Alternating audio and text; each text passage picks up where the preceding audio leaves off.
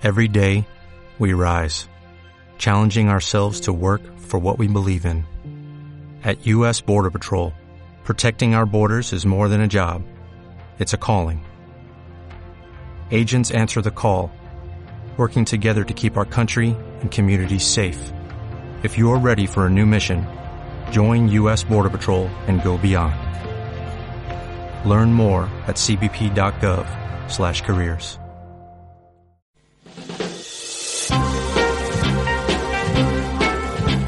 8 y 34 minutos de la mañana. El domingo el diario País, El País publicaba un interesantísimo artículo, reportaje periodístico de investigación que firmaba José María Irujo y que hacía referencia a la vida oculta del asesino de Yolanda González. Yolanda González fue asesinada hace 33 años, un 1 de marzo, en Madrid. Esta joven de Bilbao había marchado allí a la capital, estudiaba, participaba activamente políticamente también en unos años además muy convulsos. Fue asesinada por un miembro de Fuerza Nueva y 33 años después un periódico, El País, saca a la luz que este personaje sigue trabajando para los fuerzas y cuerpos de seguridad del Estado. Vamos a recordar en primer lugar el contexto. Sayo Severri, Egunón. Egunón, Yolanda González Martín, nacida en Deusto, era hija de un obrero del metal. En aquel año en el que le quitaron la vida, 1980, vivía en Madrid con una amiga. Tenía 19 años y estudiaba electrónica en el centro de FP de Vallecas. Además, militaba en el Partido Socialista de los Trabajadores, fundado tres meses antes. La noche del 1 de febrero, Yolanda se despidió de su compañera de piso y dos amigos más para marchar antes a casa. Cuando estos regresaron, encontraron las luces encendidas y todo revuelto, pero ni rastro de ella. A la mañana siguiente, su cuerpo sin vida fue hallado junto a una caseta de peones en una carretera a las afueras de Madrid, donde se encontraron también tres casquillos de bala. La identificación de la joven solo fue posible por las huellas dactilares. Esa misma tarde, el batallón vasco español reivindicó el asesinato de la muchacha y dio como razón su supuesta militancia en ETA. Su autor, Emilio Ellín, miembro de Fuerza Nueva, fue condenado a 43 años de cárcel por asesinato.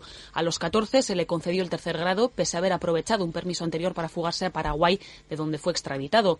En el 96 cambió su nombre por el de Luis Enrique y tal y como publicaba el país, desde entonces colabora y trabaja para la policía y la Guardia Civil en diferentes investigaciones. Tras destaparse, Ellín ha borrado su perfil en la web de LinkedIn, en donde se presentaba como Luis Enrique Gelín. José María Irujo, periodista de investigación del país. Hola, buenos días. Sí, hola, buenos días. Enhorabuena, ¿eh? porque es un trabajo periodístico excelente. ¿eh? Eh, ¿Por qué? ¿Qué fue lo que te llamó la atención de este caso para volverlo a retomar? Bueno, esta no ha sido una investigación, como dicen los ingleses, de fishing expedition, ¿no? De salir de pesca e intentar buscar algo con respecto a un tema antiguo, pasado, con respecto a este personaje siniestro. Eh, ha sido una investigación como la que es, bueno, la mayoría de las investigaciones periodísticas en la que se parte de un indicio, ¿no? Una persona que, en fin, con la que hablé hace unos meses, me puso sobre la pista de, este personaje y a partir de ahí empecé a investigar sus actividades, su trabajo, eh, sus perfiles en, LinkedIn, donde añadía su apellido Ying eh, eh, una G, su, su cambio de nombre de, de Emilio a Luis Enrique, su acta de nacimiento, y fundamentalmente sus actividades con la Guardia Civil y con las fuerzas y cuerpos de seguridad del Estado. Hasta el momento en el que te encuentras personalmente con él y por esa breve conversación que mantienes con él, la sensación de que él tenía bastante armada su, su coartada, ¿no? Dice, bueno, es que es una historia complicada, somos hijos de la misma madre, pero él murió hace años, es decir, que tenía la mentira bastante construida. Bueno, hay que tener en cuenta que este hombre cambia de, de identidad, de nombre de pila, en el año 1996 y es muy curioso porque su cambio de identidad, que hay que tener en cuenta que es un cambio legal, es decir, cualquier persona puede cambiar su, su, nombre, no su apellido, pero sí su nombre si justifica una causa eh, que lo razona, la hace en el Registro Civil Único de Madrid en el año 96 justo mm, cuando sale de, de la cárcel. Este hombre cumple su condena después de estar 14 años de una pena de 43, eso también es realmente muy llamativo, eh, a finales del año 95 y es en el 96 cuando presenta un expediente en el Registro Civil Único de Madrid en el que solicita su cambio de nombre de Emilio a Luis Enrique y mantiene sus dos apellidos porque los apellidos en la legislación española no se pueden modificar. Mm. Ese cambio de nombre, según marca la ley y obliga a la ley, queda reflejado en su acta de nacimiento en el pueblo de, de Badajoz, del que es eh, eh, el natural, y a partir de ahí, pues bueno, con ese nuevo nombre y, esa nueva identidad, pues este hombre se construye una nueva vida en el sector en el que siempre ha estado. Hay que tener en cuenta que cuando Emilio Gina asesina a Yolanda y pertenece a Fuerza Nueva, ya en los años 80 él mm, tenía una escuela de eh, informática, tenía un pequeño local en Madrid en el que la policía encontró numerosísimas armas y explosivos, ordenadores, eh, radiofrecuencias, en fin, él se dedicaba ya a la cuestión vinculada a las escuchas, la captación de, de conversaciones, en la recuperación de datos en ordenadores y en, y en teléfonos ya en los años 80. Y cuando sale de prisión en el 96 vuelve a lo mismo, a su mismo sector, a su misma actividad, a su misma especialidad. Y la diferencia es que en la parte del 96 lo que hace es empezar ya a trabajar para los juzgados y, y posteriormente para las fuerzas del Cuerpo de Seguridad del Estado, dando clases a, a agentes de la Guardia Civil y de la Policía y participando en los últimos años, que es lo más grave de esta historia, en investigaciones judicializadas. Mm, vamos a saludar a Maya González, ella es hermana de Yolanda, ella vive en Francia en la actualidad, desde allí nos atiende. Amaya Egunon. Egunon. Bueno, ¿qué tal habéis recibido todas estas nuevas noticias que van apareciendo? Bueno, estamos estremecidos ante, ante la gravedad de estas revelaciones, eso, estremecidos y muy, muy doloridos. Mm. Supongo que no es fácil volver a recordar, pero también es una manera de cerrar alguna herida y aclarar algunas sospechas que siempre habéis tenido vosotros sobre las relaciones entre el asesino de Yolanda y las fuerzas y cuerpos de seguridad del Estado, ¿no? No, por supuesto. O sea, esto esto no es algo que, que, empieza ahora. Es decir, el, el, el recorrido. Perdón, ¿eh? Es decir, desde, desde, un principio, desde, desde el momento en el que ya, en, eh, vamos, en el 80 ya tuvo una agresión de, de Alcalá de Henares. ¿eh? Eh, en, en, el 83 hubo un aborto de, de, una, de un intento de fuga y en el 87, por fin, con el quebrantamiento de permiso, que le dio el, juez de vigilancia penitenciaria, Donato Andrés, eh, eh, consiguió hacer su fuga eh, a la, de la cárcel de Zamora para irse a Paraguay. Quiero decir que, por favor, ya desde ese momento, ¿cómo pudo tener siete años después de, de, haber asesinado a nuestra hermana, cómo siete años después puede tener un permiso y un permiso de seis días para que tranquilamente pudiese junto con su, con su familia preparar su evasión y irse a Paraguay. Y, eh, y por supuesto, eh, ahí, ahí fue la, vamos, eh, creo que la actuación de, Donato Andrés fue, vamos, ya pusimos una querella criminal en su momento, que, que no sirvió para nada, pero la pusimos.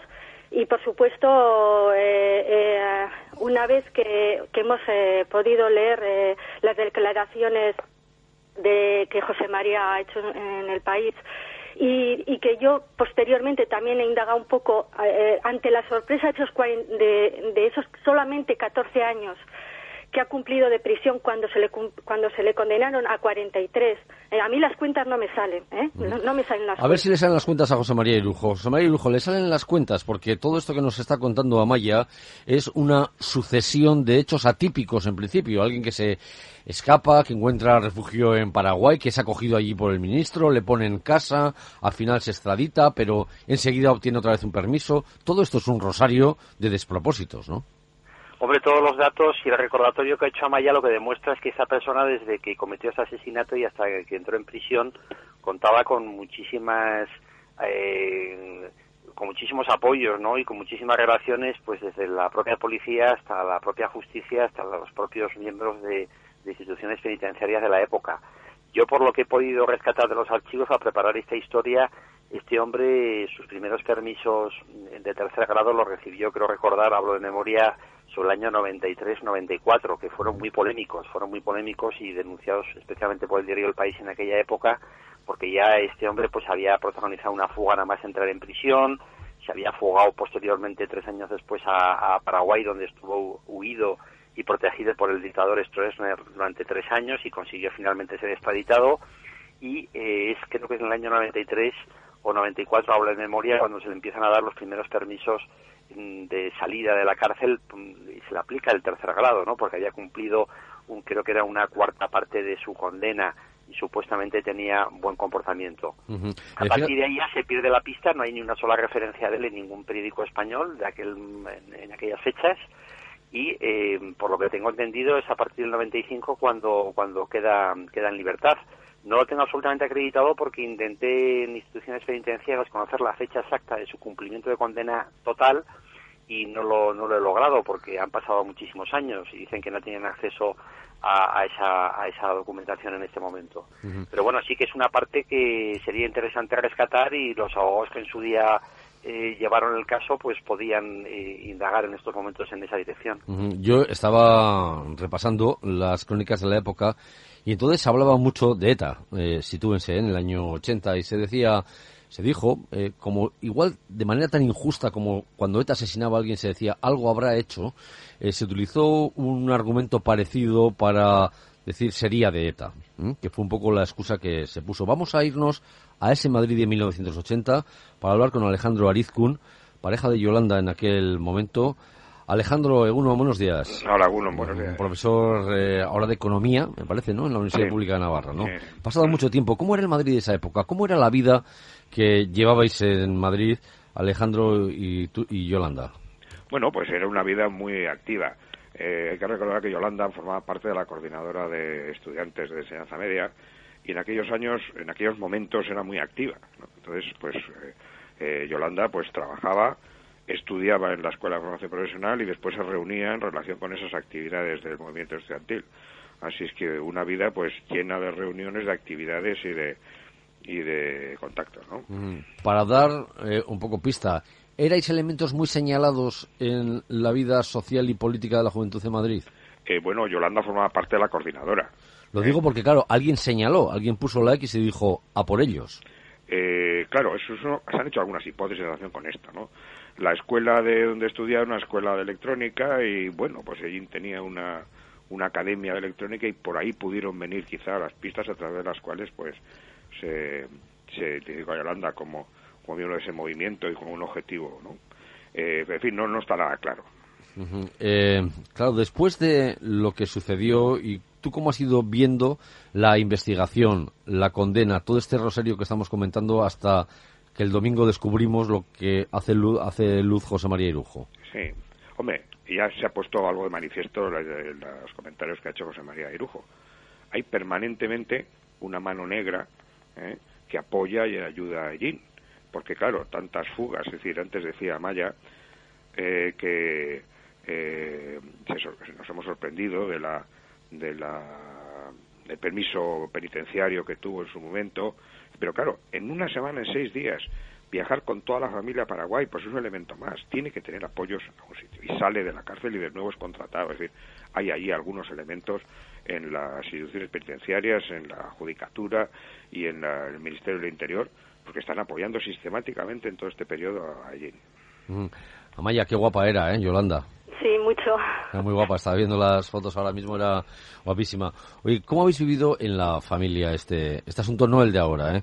Todos los años que han pasado, estamos hablando ya de 33 años, no sé si era un tema recurrente, si se ha preferido pasar página, no sé si os ha llamado alguien mientras tanto, ahora que tanto se habla de revisar la memoria y de reparar a las víctimas. No sé cómo, si alguien se ha puesto en contacto con vosotros, Amaya. Bueno, a ver, eh, lo que sí puedo deciros es que los dos últimos años, este, en este año y en el año pasado se ha hecho, se le han hecho homenajes ¿eh? por, el asesinato. Entonces, en esos aspectos sí. Con respecto a con respecto al, bueno, no, podemos decir que desde aproximadamente el momento en el que se le trajo extraditó a Allín y se le trajo a Zamora en el, en el año 90, digamos que hay de alguna manera eh, dimos por hecho de que ya las cosas estaban donde tenían que estar ¿eh? y que y pensamos y confiamos en que la justicia haría que, eh, que bueno que, que la vida continua o sea que eh, la, pena que tenía que cumplir este hombre se, se, hiciese de la manera que tenía que ser. Y, por, y, precisamente por eso, de, de, cierta manera, hubo una relajación. Nunca hemos, nunca en la cabeza se nos ha podido, hemos podido pensar que esta persona acabaría la cárcel, eh, acabaría su condena en un, en un tiempo tan, tan corto. ¿no? Entonces, en cuanto a, a, a, a tener la Yolanda presente, ¿cómo no la vamos a tener presente? Al principio, en su momento, fue obsesivo, en tanto por el día como por la noche con el tiempo por eh, con el tiempo pues mm, por cuestión de salud y por cuestión y por cuestión de la vida que te lleva para adelante efectivamente eh, efectivamente pues eh, su recuerdo queda ahí su memoria y salvo en momentos como, como aniversarios como como momentos que ves a una persona y te la puede hacer recordar a ella y así, normalmente seguimos nuestra vida, eso es normal. Pero lo que quiero decir es que mm, cada vez que, desde luego, lo que pasa que es, eh, cada vez que ha habido un escándalo como en el que puede ser ahora y como en su día fue el, permiso que tuvo y con la huida a Paraguay, es como, o sea, lo vimos como, como una puñalada más, porque una manera más de, como si le hubiesen dado otro tiro más encima a mi hermana. Eh, José María, eh, claro, esto durante la investigación del crimen y el juicio ya se apuntaba a la relación que podían existir entre las fuerzas y cuerpos de seguridad del Estado y Fuerza Nueva, ¿no? Porque me parece que entonces se habló de que el inductor, y creo que fue condenado además, era un, ex guardia civil, ¿no? Sí, las relaciones entre Fuerza Nueva y las fuerzas de seguridad del Estado en aquella época eran eran muy estrechas. Cualquier persona de, nuestra generación, aunque yo era entonces bastante joven, que, que, que haya vivido aquella época, sabe perfectamente que, bueno que había unas conexiones mm, muy patentes que aparecieron en este caso y en otros casos también muy graves de asesinatos y de en fin y de, atentados en los que aparecieron sinuosos personajes de la policía y de la Guardia Civil vinculados al partido de, de, Blas Piñar. Y en este caso eh, era muy obvio que existía esa conexión porque eh, el propio asesino de Yolanda nada más eh, perpetrar el, brutal asesinato, lo que hace es marcharse de Madrid a descansar a casa de un íntimo amigo suyo en Vitoria, que es curiosamente un inspector de policía.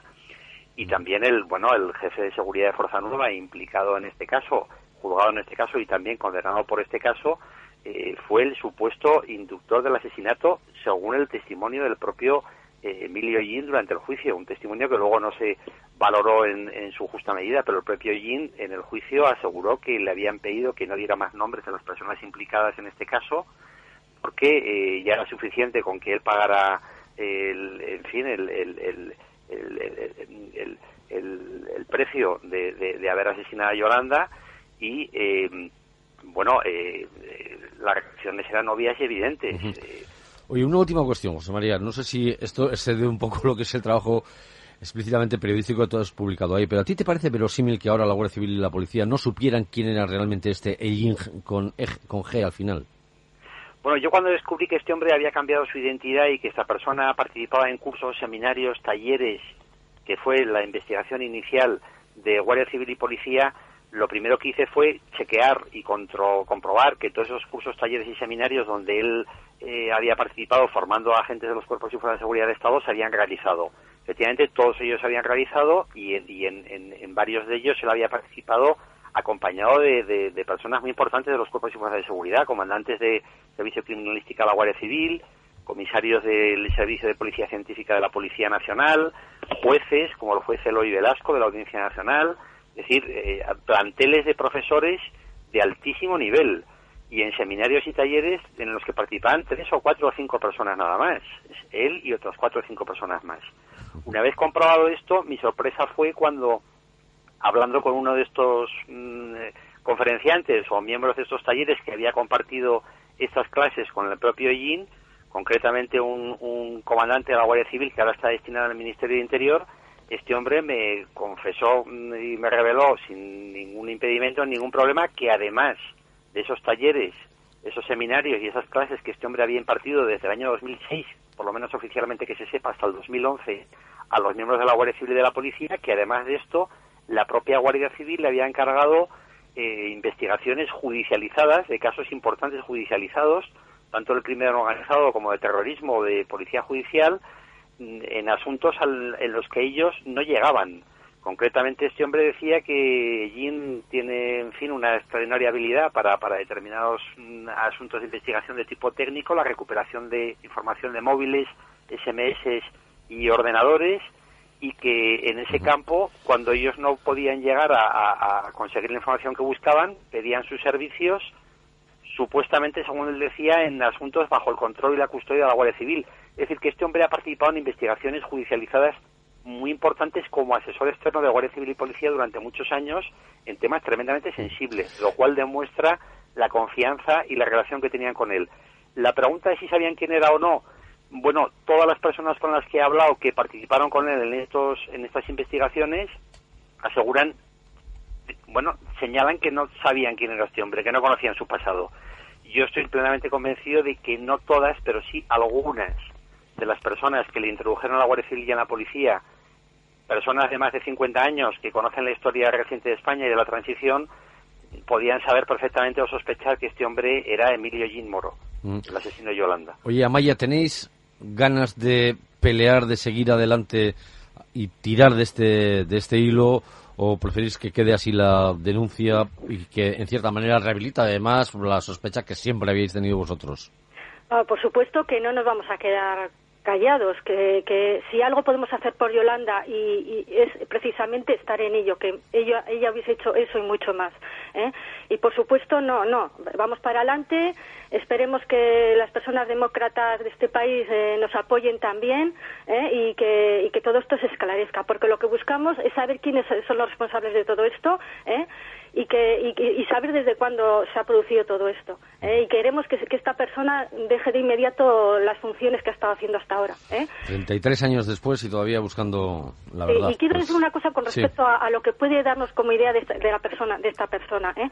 Que en el viaje que hizo de, de, extradición, que vino desde Paraguay hasta, hasta, hasta España, ¿eh? Eh, fue acompañado por, una, por Concha Minguela, de la revista Interview, en el año 90, es decir, 10 años después de haber hecho, de haber asesinado a nuestra hermana. ¿eh? Y 10 años después, todavía, con el tiempo que ha tenido para reflexionar, todavía ¿eh? le contó que nunca se arrepintió y que consideró que lo que hizo es lo que tenía que hacer. En fin, pues Amaya González, un abrazo muy fuerte a toda la familia. Gracias, Ricasco. Este dato, este dato que comenta Amaya me parece muy interesante y muy importante porque es cierto que en la, en la trayectoria de este hombre desde el año 80 en que se produce el asesinato hasta ahora y han pasado muchísimos años, jamás ni en su estancia en prisión ni posteriormente en su salida de prisión ha hecho el menor acto de remordimiento de, en fin de de, ninguna clase ni, público ni privado. Y en la entrevista que yo tuve con este hombre hace unos días cuando eh, fui a su oficina para, para hablar con él y darle la oportunidad de que se explicara o intentar comprobar si era la persona que buscábamos mostró una frialdad realmente mm inquietante. Pues José María, enhorabuena, ¿eh? Y Alejandro, un abrazo a ti también, ¿eh? Si me lo permites. Sí. Brevemente, que nos tenemos que marchar. Muy brevemente. Quiero agradecer a los compañeros entonces Yolanda, que han hecho una plataforma en Facebook y en Twitter pidiendo firmas para conseguir tres objetivos muy concretos. Uno, que no haya ni un euro más de dinero público para este individuo. Segundo, que sepamos todo el entramado que ha habido detrás de estas contrataciones y tercero que se exijan responsabilidades por el asunto. Pues desde aquí firmamos. Un abrazo a los tres. Gracias. ¿eh? Muchas gracias. 8 y 57 minutos de la mañana.